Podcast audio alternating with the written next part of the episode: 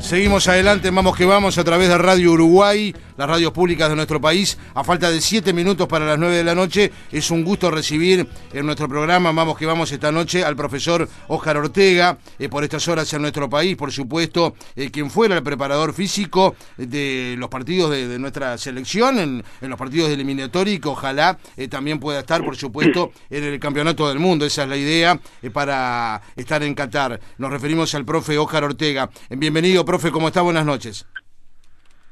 Buenas noches para todos, un gusto que estén. Muchas gracias por la entrevista eh, y por la inquietud de, hablar conmigo. Claro, es, es un gusto, profe. Eh, mañana va a estar eh, dando una charla, ¿no? Es un poco el motivo de su presencia en Uruguay. Sí, uno de los motivos, venir a, a realizar esta charla tipo conferencia eh, referida a la metodología integrada como una vertiente, como una corriente importante eh, en las metodologías del entrenamiento deportivo referidas al fútbol en este caso, que es nuestro deporte en cuestión o, nuestra especialización, y también la visita a amigos, familia, y yo tengo pocas posibilidades de, de venir a Uruguay, y bueno, la verdad que lo disfruto mucho eh, y también el, motivo este de, visitar a, la selección, que, ha sido una gratísima experiencia. Eh, la verdad que pasándola muy bien por aquí. Eh, sin duda, profe. Eh, ¿Quiénes de alguna manera no, nos puede adelantar que van a estar mañana dentro de, esos profesionales que usted está destacando? Van a ser parcelas de, de 30 minutos. voy a iniciar yo con una introducción sobre la metodología integrada, explicando eh, su constitución, su formato, eh, el porqué de su existencia y la aplicación hoy día. Eh, la metodología integrada no, no deja de ser algo que, que viene de hace muchos años atrás, quizás no con esa denominación o ese perfeccionamiento que hoy nos dan eh, toda la logística y todo lo que tenemos sobre control del entrenamiento y, todo lo que podemos unificar a, esa corriente eh, de métodos que antes no, no, se realizaban, porque evidentemente nosotros provenimos de los métodos convencionales, la mayoría de los profes, claro. y, y esos métodos ortodoxos se fueron perfeccionando, uniendo a métodos globales y, y entró todo lo cognitivo, la neurociencia y todo ha facilitado, eh, digamos, una búsqueda de objetivos más específicos en el deporte en cuestión. Y eso es lo que es la metodología integrada hoy día, básicamente. Seguramente mañana vamos a desarrollar un poco más. Luego va a estar eh, hablando sobre una capacidad condicionante como es la resistencia, su transferencia al deporte, su desarrollo en el mismo en forma integrada utilizando, como bien te dije, eh, métodos cognitivos eh, o globales y, también eh, métodos analíticos. Ese, de esa conjunción, de esa combinación, va a estar a cargo Nicolás Dos Santos, un profesor uruguayo, que es el jefe de estudios del máster que, que realizamos y sacamos el 11 de noviembre de este año, un máster de, de preparación física en alto rendimiento eh, no deja de ser un legado de experiencias a, lo largo de toda una carrera, de, Sin duda. de ensayo y error como todos los profesionales tenemos. Luego va a estar Diego Alonso, que va a ser su primera conferencia, por lo cual yo estoy muy agradecido, porque no es un hombre de hacer conferencias, no le gusta mucho, pero bueno, Diego en, este caso se, prestó a participar y, y va a hablar de, de todo lo que son los sistemas que se aplicaron en, en, este proceso, en esta última parte de la selección y de la forma que, que se aplicó la metodología integrada para llevarlos a cabo. Y por último va a estar el profesor Guillerme, que fue, la verdad que, eh, digamos que fue un profesional al, al cual conocí y me llevo y tengo una, una grata impresión, no solo como profesional, sino también como persona, que se dedica al control del entrenamiento, cosa que, es muy importante en la metodología integral. eh, y va a desarrollar también eh, este proceso que, que tuvimos de, de, las eliminatorias en cuanto a control de entrenamiento. También va a estar algún invitado especial porque hay que romper estructuras, si no, no seríamos de una metodología integrada. Y también va a participar en forma de, de video, eh, lógicamente por la lejanía, algún profesional eh, constatado, sobre todo en, en, América, pero bueno, en, en, este caso es en América y en el mundo, dando su impresión y, y, un resumen de lo que es la metodología integral. Básicamente es eso, eh, nuestra charla creo que va a ser enriquecedora, va a ser una charla que, que le va a servir a, a la gente en general. ¿Cuál sería el público, Oscar? ¿Cómo? ¿Cuál sería el público objetivo para, para tener una noción? Yo creo que, yo creo que el, el, el público puede ser eh, a todo nivel. Eh, si bien nosotros trabajamos en alto rendimiento, no dejamos de ser docentes. Creemos en, en las partes, en todos los procesos formativos y la metodología integrada puede ser aplicada a todo, a toda edad eh, y, y, a todas las ramas del fútbol, sin duda.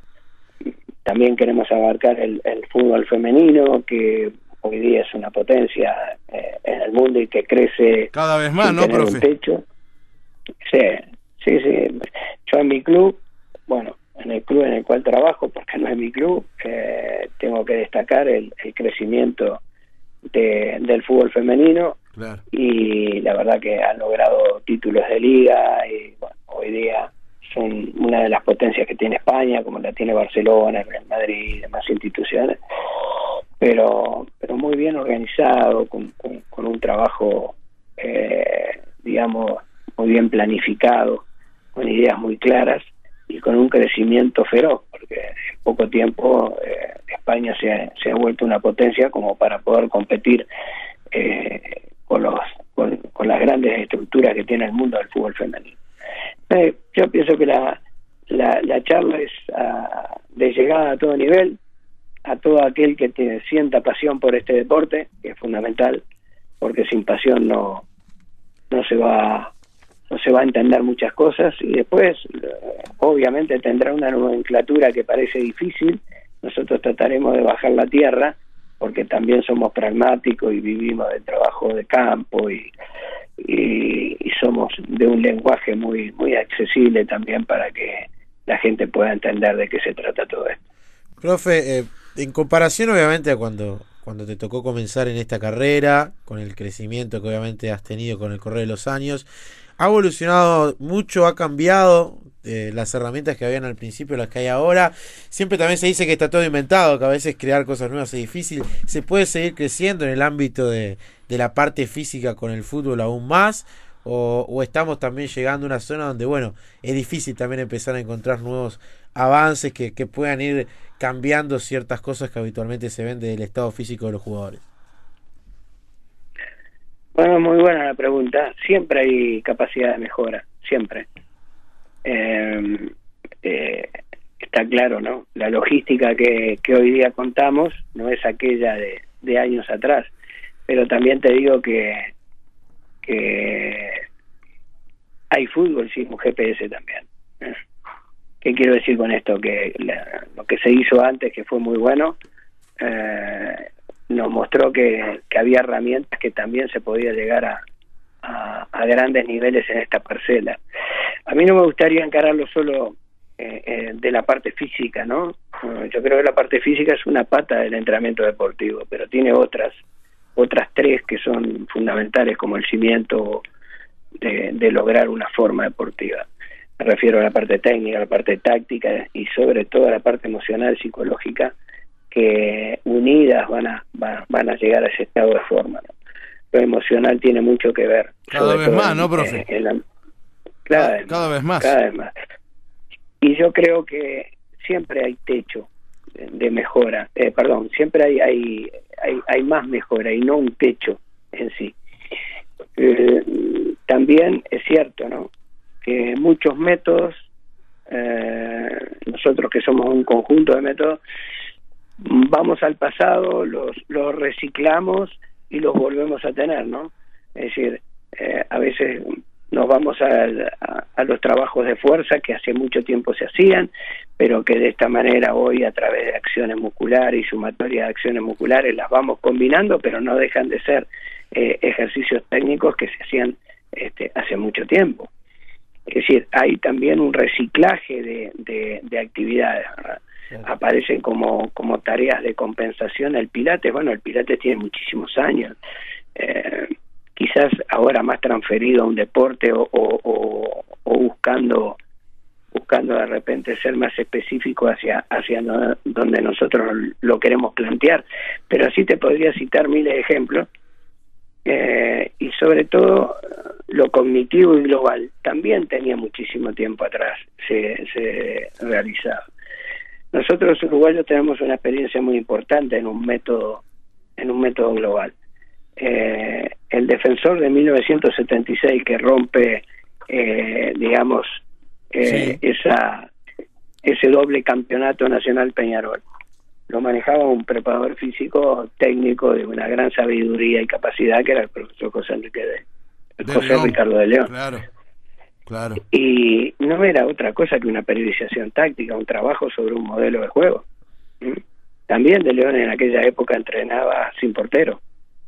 Entonces, mm, quizás no se llamaba periodización táctica, quizás no tenía todavía eh, esa, eh, digamos, esa mm, exquisitez de cada uno de los elementos en cuanto a la planificación o, el detalle, mejor dicho, de, esa planificación, pero en, definitiva era una periodización táctica y trabajaba mucho con método global. el método global también, cuando tú dices que no, no todo está inventado, eh, es cierto, y, pero lo que no estaba inventado es combinarlo y ver que nada es descartable. Entonces, la metodología integrada mm, no es no es un proceso eh, fanático o, extremista, y no digo que sean extremistas lo que aplican la, la periodización táctica, digo, digo que no, no, no se casa con, con un método solo la metodología integrada lo que trata es de combinar y sacar de, de todos los métodos las mejoras para, para hacer una herramienta cada vez más fuerte. Entonces yo creo que, que se va a seguir creciendo, se va a seguir creciendo enormemente porque eh, está a través de este elemento que lo, que lo llamo pasión por esto, nosotros vamos a, a seguir buscando combinaciones y a seguir buscando mejoras este, para lograr eh, la forma deportiva, que en definitiva eh, es eso, ¿no? Es eso, es llegar al mejor momento, de, al, lugar más óptimo que podamos llevar un futbolista. Así que yo creo que no, va a haber siempre posibilidad de mejora. Claro, recién te hablaba de la motivación, ¿no? La, la cabeza y, pensaba cuán importante fue eso en el cierre de las eliminatorias, ¿no? El factor emocional eh, es clave. Eh, nosotros podemos contar con un nivel técnico eh, de, alta jerarquía, pero si el factor emocional está bajo, es muy difícil que lo pueda plasmar. Lo mismo a nivel táctico, a nivel físico. El factor emocional es el, el que le da, como te digo, al revés, con carencias en el aspecto físico las podemos suplir por un factor emocional muy alto. Sí, la, la, predisposición que podemos lograr con el factor emocional. Y sobre todo, eh, la palabra famosa o, clave que se llama confianza. Bueno, la confianza eh, es clave en todo. Nosotros tomamos un futbolista de, de altísimo nivel, de una calidad técnica brutal, pero no tiene confianza, y, nosotros vemos otro futbolista. Decimos, y, no va, pasan mil ejemplos, ¿no? Sí, claro. El jugador en tal equipo funcionó brillante, pasó a otro lado y, la verdad parecía que se llamaba Juan Pérez. De verdad. Eh, quiere decir que, que no se olvidó de jugar al fútbol. Si será importante el factor emocional. Claro. Eh, estuvo en el complejo Uruguay Celeste. ¿Qué dijeron los jugadores? Hace poco habló Suárez en, en España, en el larguero, y dijo, le escriben a, a Oscar, al profe Ortega, diciéndole que si va al Mundial somos campeones. Algo así, decía Suárez. ¿Eso cómo le llega? Bueno, a como profesional, eh, no te voy a decir, todos tenemos nuestro, nuestro orgullo y nuestra vanidad y todas estas cosas que, que a uno lo le dan mucho más confianza, ¿no? Pues se trata de eso. Pero ya eh, a la altura de mi carrera sé o creo saber eh, ubicarme hasta dónde puedo colaborar. Yo me dejo llevar mucho por, por mi pasión y mi pasión es la forma de transmitir lo que yo entiendo eh, puedo puedo ejercer a través del entrenamiento deportivo. Eh, si tú haces una tarea eh, o de periodismo y la haces con la pasión y lo marca eh, tu, tu impronta, es muy difícil que yo la pueda reproducir igual aunque diga lo mismo. Yo tendré que buscar otros mecanismos donde yo me siento a gusto para, para que el futbolista lo entienda y le llegue.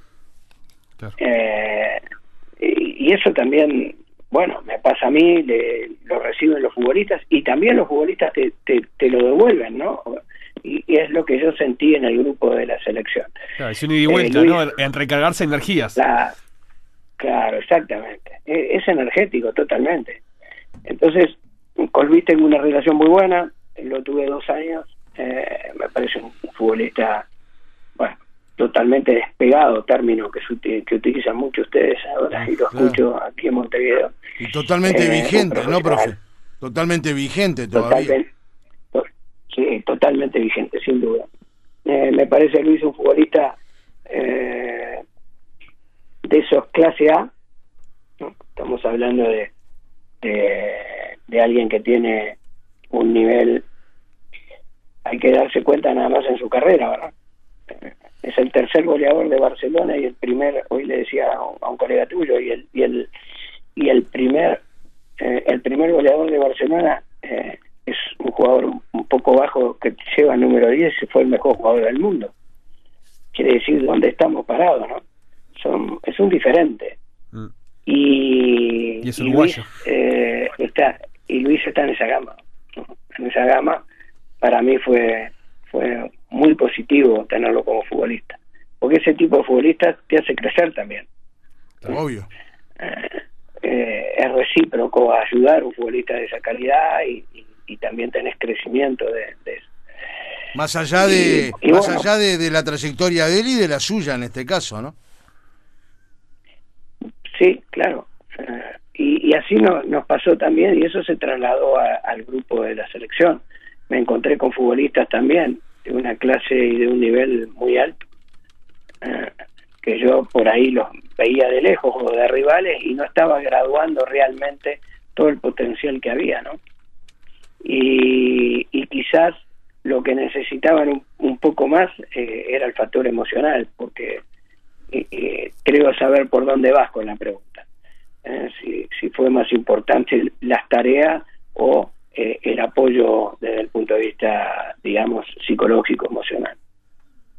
que de hecho también eh, tuvo algo que ver porque eh, usted por supuesto eh, tiene eh, esa personalidad y lo que lo que transmite a los jugadores. Y ni que hablar este Diego Alonso que, que siempre tuvo digamos eh, como entrenador pr- en primera instancia como jugador eh, eh, esa esa motivación que- siempre tuvo. Y ahora lo aplica también Diego como como DT no eh, estamos hablando siempre de lo mismo, ¿no?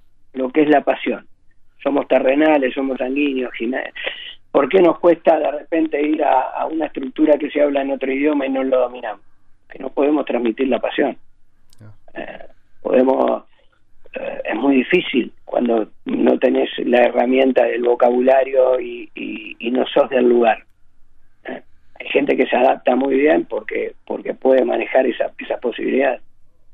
Yo creo que eh, el caso de Diego, eh, que, que es un referente hoy día en esa en la selección, en la conducción de la selección, un hombre muy capaz, indudablemente, eh, que tiene una carrera por delante todavía muy linda, porque es un hombre muy joven y que está enfrentando estos retos y creo que desde un punto de vista de madurez importante. Eh, yo lo que siempre le digo que no pierda la pasión, porque el día que se pierda la pasión se apagó, se apaga esto. mientras tengamos la pasión vigente, no hay cronología, no hay edad, no hay nada. Y eso, eso da para el futbolista, como da para el entrenador, como da para el preparador físico, para lo que, lo que podemos entender eh, todos en, nuestra vida, en nuestra carrera. Es fundamental el aspecto de la pasión. Eh, así que a mí cuando me hablan de la vigencia y, y de la edad de un futbolista a término, yo quiero ver si todavía hay pasión. Si hay pasión, todavía hay vida. Eso es lo que yo creo. ¿no? Y, Diego tiene mucho de eso y lo transmite a los futbolistas.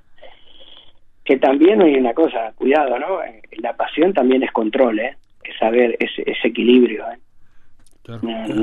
No, es solo atropello o no es solo demostrar eh, demostrarse pasión, sino que hay que saber cuándo y en qué momento eh, la pasión es, eh, es más alta, es más baja, ¿eh? siempre es un, es, un modo de pasión. Saber controlar los momentos también es importante. desde lejos, obviamente uno, uno observa la Champions como el torneo que quizás toma una fuerza, una consideración muy especial y que capaz que también estarlo lejos y al verlo por televisión parece un torneo inalcanzable.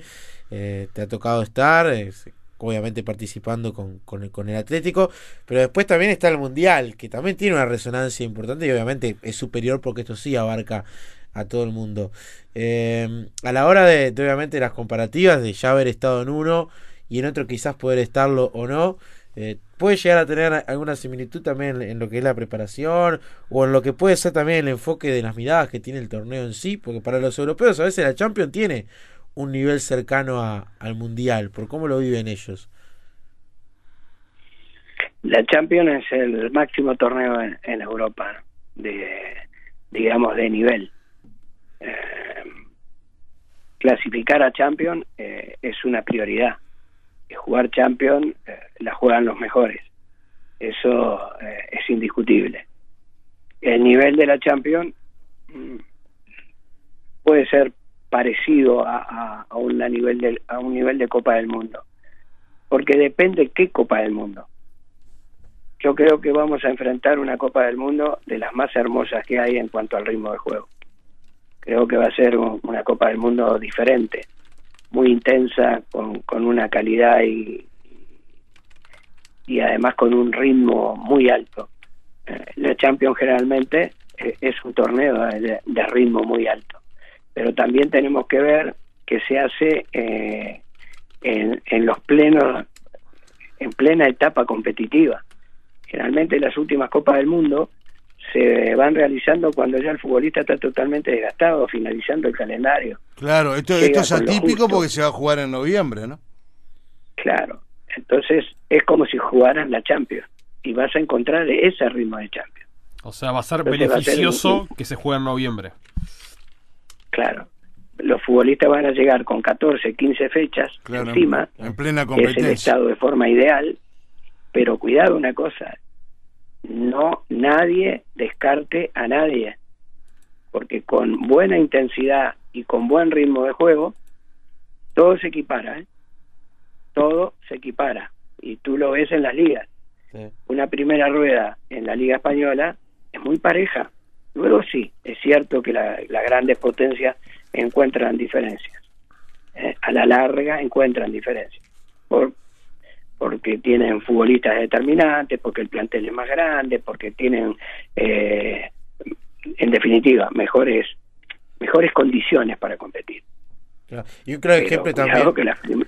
y un ejemplo, pero en la primera rueda estamos todos iguales, ¿eh? todos parejos. Y así van a llegar todos los equipos no es no es una Copa del Mundo en la cual eh, las fases, las partes del entrenamiento deportivo van a estar debilitadas. No, no, no, no, no nos vamos a encontrar con eso, nos vamos a encontrar con una de las Copas del Mundo más exigentes para mí, ¿eh? Yo no soy dueño de la verdad, pero creo, por lo que veo en Europa, sobre todo, que, que donde me toca trabajar, las intensidades en, noviembre son altas. ¿eh? y aparte... esto es aparte, profe, al ser también un, en tres fechas la fase de grupos, eh, y en comparando con, con, lo que decía de la Champions, la intensidad que puede llegar a tener, jugadores que, que están justamente en rodaje. Pasaba si la Champions era de, de, tres fechas, quizás el Sheriff cuando le ganó el Real Madrid en ese momento estaba en fase de clasificación, podía haber seguido. Acá pasa lo mismo con capaz selecciones como Corea, Ghana, que están en el grupo y que a veces la subestimamos por ser Corea y Ghana, Claro. pero que se pueden convertir peligrosas por eso mismo, porque son tres fechas y, y ya está. Me entendiste totalmente el concepto. Totalmente el concepto, es eso. Sí. ¿eh? Eh, hay que tener mucho cuidado porque las sorpresas van a estar al orden del día. ¿eh? Cuando se equipara el ritmo de juego, mm, la verdad que para, para tomar diferencias no, es, no, no, no es tan fácil. Hay que tener jugadores determinantes. Pero ya no alcanza solo con, con, con jugadores de capacidad, todo todo se va equiparando, ¿m? porque también tienen jugadores de capacidad lo- lo- las otras selecciones, vamos a entender. Mm. Entonces, aquel que se descuide un poco mm, no la va a pasar bien en este mundial, va a haber sorpresa.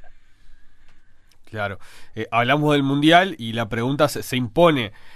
¿Qué, usted, qué, ¿Qué sabe usted de su presencia en el Mundial? ¿Está confirmada? ¿Está en proceso? Mira, yo eh, de esa pregunta no, no, no te puedo contestar. Yo eh, anteriormente lo se lo planteé a, a, a todos, ¿no? Sí, sí. Mm, No tengo permiso del Atlético de Madrid para hablar de esto. Yo cumplí ya mi, mi etapa en la selección, que sí tenía un, un permiso, y ahora eh, simplemente eh, no lo tengo y no, no, no tengo autorización para hablar de, de, Está claro. de- de posibilidades o algo de eso.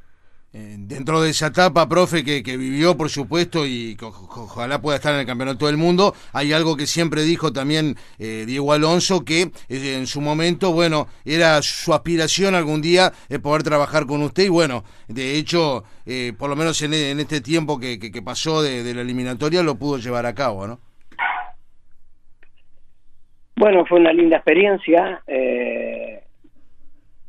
la verdad que lo planteamos y lo planificamos eh, en, poco tiempo, pero yo creo que eh, había, más que nada, había mucha similitud en, en- en lo que pensábamos que podía eh, hacerle bien a, a la selección. Venía de un muy buen proceso del cuerpo técnico anterior y, y bueno, nos tocó eh, ese momento que hay momentos de, de dificultad que pasan todos los equipos en el mundo. Bueno, llegamos en un momento de dificultad y creo que, que acertamos por dónde, por dónde ir o, qué ajustar. eh, y yo creo que fue más sobre el, factor emocional, fue con, con tareas muy simples, con, ideas claras que seguramente anteriormente las hacían y con toda la capacidad que tiene el cuerpo técnico anterior seguramente eh, lo, lo realizarían muy bien pero bueno tuvimos eh, esa predisposición también del, grupo de futbolistas y, yo creo que atacar el factor emocional eh, fue fue muy importante. Y, y podemos hacer una experiencia no solo con Diego sino con todo su cuerpo técnico porque yo fui simplemente un colaborador que, que llegó a, un cuerpo técnico muy bien conformado con, sus ayudantes con gente con, con, mucho espíritu de competir y sobre todo con mucha con mucha pasión con mucha ilusión eh, y, y por suerte se fueron se fueron dando las condicionantes y, y cerramos una etapa muy linda que yo siempre voy a llevar a mi carrera ¿Va a estar el, el sábado en el centenario? Sí, por supuesto. Sí, sí, voy a ir a ver a Uruguay. Eh, lo visité a- al complejo a los futbolistas porque lo siento, lo siento mis futbolistas, ¿verdad? Como como como a lo largo de mi carrera he sentido a, a los futbolistas que he tenido. Y estaré el sábado sí para para ver el partido. Eh, me gustó mucho, lo estuve siguiendo a Uruguay eh, en este periodo vacacional, lo vi por televisión, obvio. Eh, Me encantó el partido con México, me, me gustó mucho con Estados Unidos, también me gustó Estados Unidos, Mm. eh, no lo había, no lo, no lo tenía tan en cuenta. Pero sí te puedo asegurar que en este pequeño proceso de la selección que estuve yo, me encontré con un grupo que, que va a dar batalla. Ténganle confianza, pues este grupo va a dar batalla. El grupo va a ir a por más y, tiene todo, todas las herramientas, un potencial tremendo, tiene salud, tiene, tiene pasión, tiene, tiene un comportamiento competitivo muy bueno, como es el jugador uruguayo, ¿no? Competitivamente creo que habrá iguales, pero mejor no. Y, y sobre todo tiene jugadores que, que tienen experiencia, lo justos que tiene que tener el grupo para darle, eh, digamos, el, el punto determinante cuando, cuando se, la, se lo pidan, ¿no?